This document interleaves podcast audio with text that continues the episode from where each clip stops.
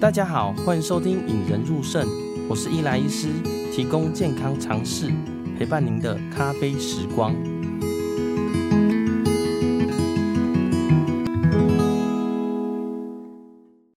呃，这一集呢，本来是要去国泰人寿演讲啦，我演讲关于肾盂肾炎这个主题啦。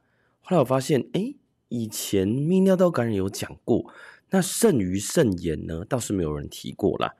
那也常常呢，有病人说：“哎、我以前肾盂肾炎呐，我肾盂肾炎，说我肾脏这边比较不好啊，或肾脏发炎啊，我觉得很可怕。那跟一般的泌尿道感染呢，到底又差在哪里呢？今天帮大家解惑一下。那在开始之前呢，我会先介绍一下引人入胜”啊。引人入胜呢，是一个关于医学常识的平台啦，哦，主要专注于呢传播正确的医学常识啦。哦，例如疾病介绍，像这次的肾盂肾炎，哦，治疗跟预防等等啦。当然也会加上一些医疗关怀跟时事介绍啦。哦，例如之前呢，有邀请一些病人来到节目上，呃，跟大家分享对于这些疾病怎么面对，跟大家心情啦。那时事呢，就是有些时候，哎，发生了某些事件，我们也会像之前地震呢，也会在引人入肾跟大家分享哦。主要呢是专注于说，让用轻松的方式了解困难的医学啦。也是我主要致力于说，哎，医学白话文运动啦。那今天呢这一集的大纲呢，主要是这个，你可以在今天的节目中呢知道几项。第一项是什么是肾盂肾炎啦？那第二个呢是哪些人可能会得到肾盂肾炎啦？第三个呢，肾盂肾炎怎么诊断？哎，我怎么知道自己有没有跟怎么做治疗啦？那最后呢，帮大家做一个肾盂肾炎的懒人包。首先呢，我们跟大家分享，哎，肾盂肾炎跟所谓的泌尿道感染差在哪里啦？那其实必须说，肾盂肾炎呢，就是泌尿道感染中的一一环。我之所以叫肾盂肾炎呢，是因为它感染到了肾脏啦。那泌尿道感染呢，顾名思义就是泌尿道啊，我们身体的泌尿道。有感染的地方就叫泌尿道感染啦。那我们的泌尿道呢，有在哪些地方呢？跟大家分享一下。哎，大家可以看到右边这张图啦。哦，呃，肾脏呢，在我们的两侧的腰际的部分，两个肩胛骨的下方。那我们制造尿液到了我们的这个中间，叫做肾盂，然后变成到输尿管，最后到膀胱，像水库一样聚集尿液，最后从尿尿排掉。或者右下角这个图呢，它是在我们的主动脉跟呃静脉旁边啦，吼，那它制造出来的会到尿液到膀胱之中嘛。那一旦这一大堆结构，肾脏、输尿管、膀胱、尿道，甚至男生呢还有摄护腺，这一大段的感染呢，就叫做泌尿道感染。所以所谓的泌尿道感染呢，就是泌尿道系统受到细菌感染而引起发炎的现象啦。那所谓的肾盂肾炎是在哪里呢？我们讲把肾脏拿出来，把它中间剖开，就看到我们肾脏结构是这样子啦。哦，假如呢有人喜欢吃呃猪肾的话呢，也不妨把它拿出来看看啦。因为猪肾跟人肾的结构其实蛮类似的。好，那我们从呃最外面呢叫做肾脏的皮质，那里面呢叫肾脏的髓质啦。那中间呢有一区一区的叫做肾锥体，会跑到我们中间来。那尿液呢，就是从皮质一直到髓质，然后从锥体里面把我们的尿沥出来。那尿沥出来会到一个地方叫肾盂。哦，肾盂的部分就是，哎，大家把尿液出来的地方到这里，最后呢蓄积成像呃上游的河流一样，蓄积到中间，最后呢就从我们输尿管排出来。那所谓的肾盂肾炎呢，就是这个地方的感染。大家可以想见呐，哈，呃。流水流的不顺的地方比较容易感染，也就是在这个地方，因为上游的小水道其实有有尿有水都是流下来的，那这个这一段呢，它的流速会变得比较比较慢，也是比较容易哦受到感染的啦。哦所以大家可以想见这个结构呢，所以大部分的泌尿道感染呢，其实从下方来的，从底下，哎，例如说膀胱或输尿管感染，逆行性上来到肾盂啦。哦，当然也有可能是本身肾脏里面就发炎了，这也就是说可能。但是基本上呢，因为肾脏里面的尿液结构呢，在这里会流得特别慢，所以呢，这个地方特别容易发炎。所以今天呢，跟大家介绍就是肾盂肾炎，就是我们肾脏里面的有个呃构造叫做肾盂。那肾盂跟肾脏里面发炎就是肾盂肾炎啦。那我们可以看到肾盂肾炎的这个结构啦，我这两个都是电脑断层的图啦。一个是横切面，我就是人躺在地上，然后我们中间给你划一刀。那中间划一刀呢，这是人的右边，这是你的左边啦。我们的电脑上可以看到，哎，两侧肾脏在都在这里。那我们正常的位置呢？以右边这张图来说的话，哎，纵切面就是发现右边、左边会是这样子。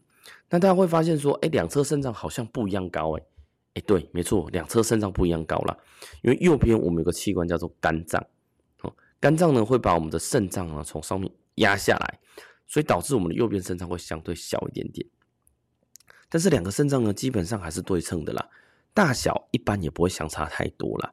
哦所以你一旦有感染呢，两侧的肾盂肾炎有可能是单侧，例如说你右边感染，或者是两侧感染，或者是哎左边感染，这个都有可能啦。那知道肾盂肾炎以后呢，我们就要讲一下，哎肾盂肾炎的症状是什么啦？其实，在诊间呢，很多人跑过来说，哎，哦，我今天腰痛啊，就是敲目前这个像这个背部，哦，穿敲敲他的下背，好像今天门诊有有一个病人跑来说，哎，我下背不舒服。哎，我担心是肾脏，那台语呢就叫腰肌筋呐，我腰肌筋发炎，我是担心肾脏受伤。但是实际上呢，我们的肾脏是在很上位的地方，就是在我们的肩胛骨的下面。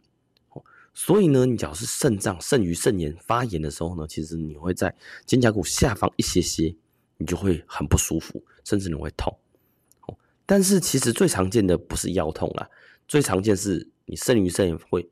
发烧、恶心、呕吐，你反而会发烧为最主要的症状啦，反而不是腰痛哦。那泌尿道感染除了肾盂肾炎以外呢，还有一个叫做膀胱炎。呃，大家有听过膀胱发炎吗？就是俗称的膀胱发炎。那膀胱发炎呢，可以看到左边这个图啦。哦，这是我们的直肠，这就是我们的膀胱。哦那膀胱发炎的机会会比我们的肾脏发炎机会还大啦。因为大家都知道，我们的膀胱比较在下面嘛，那我们的尿道口也相对短。另外呢，就是膀胱基本上我们会蓄积尿液在里面，哦，你不会马上你有一滴一 cc 的尿就尿出去嘛，你是蓄积到三四百或五六百，看每个人的膀胱耐受程度不一样。但是蓄积起来呢，呃，不流动的水或尿比较容易长细菌啊，所以膀胱发炎的机会远比我们肾脏发炎机会还多。那膀胱发炎呢，会在呃膀胱的位置。那很多人问说，哎，我同样是泌尿道感染，我肾盂肾炎的时候是觉得腰痛发烧，那膀胱发炎呢？那膀胱发炎其实很简单了哈，这个叫做下泌尿道感染。膀胱发炎呢，它会频尿，尿尿会痛，然后你会热热的，甚至呢有些人会有血尿啦，发炎太严重。哦，大家也不要把这想得太难呐，我就让大家把自己的手拿出来。哦，今天有没有被蚊子叮？或前阵子有没有被蚊子叮？你被蚊子叮以后呢，是不是会发炎？发炎呢，你会去抓哦，你身体会就自己去自然而然去想去抓嘛。但是膀胱我不可能去抓嘛，那膀胱会做哪些事？它就会不停的收缩，所以呢，你会很频尿。我就发炎的时候你就很频尿，一直尿，但是每次尿尿不多，比如说尿个五十啊、一百啊，甚至说只有一点点就要去尿，每次你尿尿一点点。那因为里面是脏的尿，所以在发炎的时候，你尿尿会痛痛的，甚至会热热的啦。那有些人甚至觉得下面就很不舒服啊，就是觉得闷痛闷痛这样子。讲完了什么叫做泌尿道感染啊？什么叫肾盂肾炎、膀胱炎？那哪些人呢要注意啦？是不是我们所有人都会得泌尿道感感染，或都会得肾盂肾炎呢？哎，其实不是啦，大家来猜猜看。哪些人需要注意泌尿道感染或肾盂肾炎呢？好，先问大家一下，哎，肾盂肾炎是男生比较会得，还是女生比较会得？我们倒数三秒，三、二、一，好，其实呢是女生，女生发炎的机会呢是男生的八倍。大家会说，哇，你这是性别歧视啊？啊，其实不是啦，哈，因为女生的尿道口比较短。男生的尿道口很长啊，哦，我们的尿道口越短呢，抵御外外面细菌进来的呃防御力将相对弱，所以其实女生呢，比男生先天容易感染了。那第二个呢，就是你外面进来的细菌，那你要小心什么？小心清洁呀。哦，尤其像女生呢，尿道口、阴道口、肛门口相对比男生更近，所以你的卫生习惯差的话呢，或是像月经来的时候，就特别注意，很容易就感染了。另外呢，因为女生的尿道口比较小、比较短呐，所以你在做性行为的时候，哎，你也相对容易感染呐。所以这些泌尿道感染呢，像有些之前有碰到一些呃老人家。哦他尿尿都会失禁，但是呢，他就是放在床上，就是觉得脏脏，也没有特别去擦。那有些长者的习惯也不是很好啦，他是往就是呃尿尿完就去擦，但是呢，他是由后往前擦，例如从大便的时候就是由后往前擦，那就会把肛门的细菌呢带到我们前面的泌尿道，导致呢，哎，你本来泌尿道尿道口是干净的，就被这样一擦，或者在那边慢慢糊一糊，就会发生这件事啦。那最最近这几年呢，这十年来有一个叫做呃免治马桶的感染了，因为大家知道免治马桶就是会喷水嘛，好，那男生比较比较会这个问题，因为我们的男生肛门口跟泌尿道口差很远，但是女生是相近的啦，所以有些那个免治马桶水呢，其实没有那么干净，甚至说，例如说大家有去过日本嘛，很多日本的呃公厕其实那个水是呃是免治马桶，它会喷。它把它喷上去，喷上去的时候，其实你在那脏相对脏水在喷你的呃肛门，或者甚至你尿道口在附近，也容易感染了。那只有这两些这两种人会泌尿道感染吗？其实我们一般的人也会有，就是喝水太少的人。例如说，呃，我们刚刚讲到，哎、我们流动的水呢比较不会长长呃青苔嘛。一直在流动的水也比较不会长细菌，但是你水太少，你的膀胱的尿就一点点，你也不用去尿啊，搞不好你一整天喝不到两百 CC，你膀胱的尿就不到两百 CC，那这两百 CC 的尿从早上到晚上就这两百 CC，你说放久了会不会感染？哎，有可能哦，所以喝水太少的人呢也要注意。那喝水太少有哪些人需要注意呢？哎，那像我们这样子的上班族嘛。或者你就是在无尘室，你几乎没办法喝水的人，那还有一群人就是老人家，像有些呃老的阿伯或者老的阿妈，哦，他们因为怕尿尿，好，例如说他怕出外去去外面，或者是一直跑尿尿，他不方便，脚不方便，他没办法一直去上厕所，所以呢，他的做法是水喝很少，少尿尿，但是呢，水喝太少，他的反而容易感染了。那另外呢，就是像我们这种上班族啦，哦，你去看个诊哦，我看早上看诊，中间呢大概顶多去上厕所一次，哦，但是我自己的习惯是看诊会喝咖啡，我可能 咖啡了喝一瓶一罐两罐，哎，但是中间都没去尿尿，这时候你无形中是憋尿，把这些尿尿呢，例如说你已经五百 CC 的，好四百 CC 的尿液在膀胱里了，你一直给它憋着，憋久了，它那个细菌会不会跑出来？会有，所以憋尿基本上也容易造成泌尿道感染。那还有哪些人呢？除了这些，哎，其实还有哦，就是你本身的免疫力不好的，好，例如糖尿病的，肾脏病的，或你本身免疫功能不佳的，例如说你也在吃免疫制剂，或者你有些类风湿性的或风湿性的疾病，这一群人呢，也相对容易泌尿道感染了。好，知道哪些人需要注意？那。我们要怎么知道自己有泌尿道感染，或怎么治疗呢？那怎么知道自己有泌尿道感染呢？第一件事情就是你有这些症状，好，例如说你下面不舒服，尿尿会频尿，尿尿会痛，或者你腰痛，在呃左下左边、右边腰痛很严重，甚至出现发烧，就要注意，哎，你会不会是泌尿道感染了，甚至肾盂肾炎？那我们怎么诊断呢？其实很简单，第一个就是症状。我刚刚讲的，呃，膀胱炎、肾盂肾炎的症状呢，自己要注意。但你有这些症状的时候，建议你来做个检查啦。我做个检查，大家可以简单把你这尿尿出来。哎，你可以从尿中的浑浊度来看一下。假设你尿就清清如水，看起来也不脏，哎，这个泌尿道感染机会相对低。但是你看起来，哦，你的尿就很浊，甚至味道非常重。哦，甚至有人尿出来，像有些长者尿出来就是。看起来就是非常非常白，看起来像脓一样。那这个不用验了，大概也知道了。哦，所以我们一般做尿液检查，除了它的颜色以外呢，你可以问问看，非常呃，但尿液没有在好闻的啦。吼，他闻自己的尿味就知道了。尿液呢，只要闻起来非常腥臭味非常重的时候，感染或者细菌在里面的机会比较大。哦，那我们一般来做尿液检查会看白血球跟你的细菌反应啊。好，白血球会偏高，那有细菌反应呢，代表你某些细菌的感染会有了。哦，所以基本上呢，是你有症状来做个检查，或大家初步拿自己的尿液起来看。哦，因为现在呢，大家都是呃在马桶上尿，所以呢，你尿尿完你可以观察一下，甚至你担心你就拿一个小量杯来尿一下，然后拿起来看看，哎，这个到底你觉得浑不浑浊了？好，那做完以后呢，我们还做一件事，叫做细菌培养。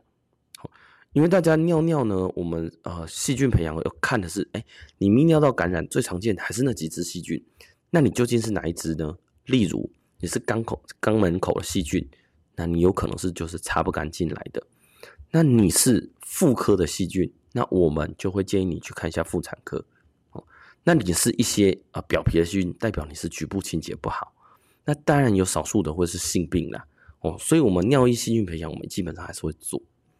做完尿液检查、细菌培养以后呢，我们还要再多做什么检查呢？哎，对，就是超音波。因为超音波很方便呐，拿起来，哎，在上面抹抹凉凉的，就看上去，看一下超音波的结构上有没有异常了。那有些人呢，他是结石，石头塞住了，导致那些呃尿液卡在身体里太久，最后没办法出来。那有些呢是先天性构造的问题。例如他膀胱就有憩室，他肾脏里面有长东西，这个也会导致你泌尿道感染或肾盂肾炎啦。那诊断了你的泌尿道感染、肾盂肾炎，甚至看一下超音波，你有没有问题？那我们下一步要干嘛？下一步治疗。那治疗呢，就非常简单了。好，泌尿道感染或肾盂肾炎治疗就是抗生素治疗了。我就会，我们就会开抗生素给你吃，或者是抗生素用打的。那很多人就会说，哦，我吃抗生素，我今天哦尿尿不舒服，我吃个一天就好了，哎，明天我就不要吃了，哎，这样可以吗？哎，这样子不对哦，哦，因为你的细菌呢，可能一百万只被杀到一万只，你就没感觉了，哦，可是呢，你假如当下不吃，你马上隔天又又会发作，甚至呢会出现一些大家知道的抗药性菌种了。好，那泌尿道感染呢，肾盂肾炎，哎，有些人要吃一两天。有些人要一直吃，例如说吃完才可以；有些甚至要来住院。那到底要住院多久？疗程要多久呢？跟大家分享一下啦。哦，那目前呢，第一个是男生会建议治疗七天以上，不是说你一定要住院七天呐，而是你总疗程需要到七天以上。因为男生尿道口比较长，基本上不会到泌尿道感染啊，只要有感染，反而治疗的时间会很长。那你只是单纯型的膀胱炎。哦，例如说你是轻微发炎，不小心验到，哎，我们可能吃三天的抗生素就可以了。你要出现血尿或尿尿非常疼痛，甚至出现发烧的膀胱炎，哎，你可能要治疗一个礼拜。那假如你是哎发烧、腰痛，甚至超音波一看就有问题，肾盂肾炎，哎，我们基本上是五天以上。好，那你讲肾盂肾炎到很严重，不止在肾脏里面有细菌。细菌都跑到我们身体血液之中了，那我们抗生素是七天以上了，所以大家可以可以想见呢，为什么有些人抗生素吃三天就好，有些人要吃一个礼拜，甚至有些人呢，你还要再回诊再看，哎，这个就是会依照你的泌尿道感染或肾盂肾炎的严重程度来给你抗生素治疗了。好，那很多人关心的是，哎，为什么有些泌尿道感染要住院，肾盂肾炎要住院啊？有些呢随便吃一吃就好了。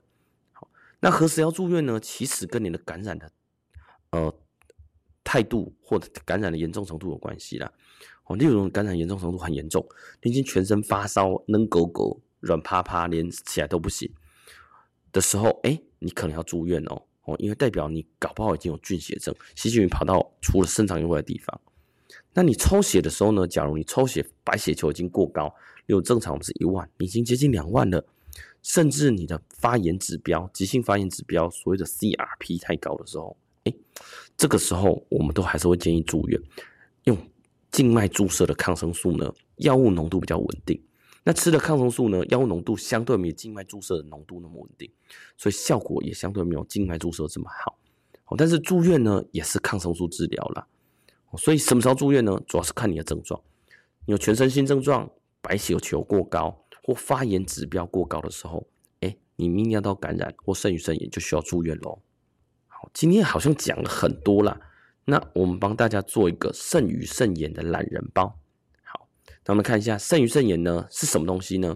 就是泌尿道感染呢蔓延到肾脏，会出现恶心、呕吐、胃寒。那是还有腰痛的症状，那有些人会出现发烧了，那哪些人要注意呢？哎，女生卫生习惯差，喝水少，憋尿，或本身糖尿病或免疫功能差啦。那怎么诊断呢？基本上要做尿液检查跟超音波嘛。那治疗呢？基本抗生素需要三到七天起跳了。那针对今天的节目呢，肾盂肾炎大家还喜欢吗？还是听得了不了解？呃，欢迎到我们的留言区帮我们写下留言啦。最后呢，哎，问一下大家，你这辈子有没有肾盂肾炎过？或者是你有没有泌尿道感染过呢？可以在留言写出，哎，你现在几岁？你留你泌尿道感染几次？跟大家分享一下哦。那最后呢，假如大家觉得这个节目呢，欢迎按赞、分享、开启小铃铛哦。让我们培养胜利思维，拥有幸福人生。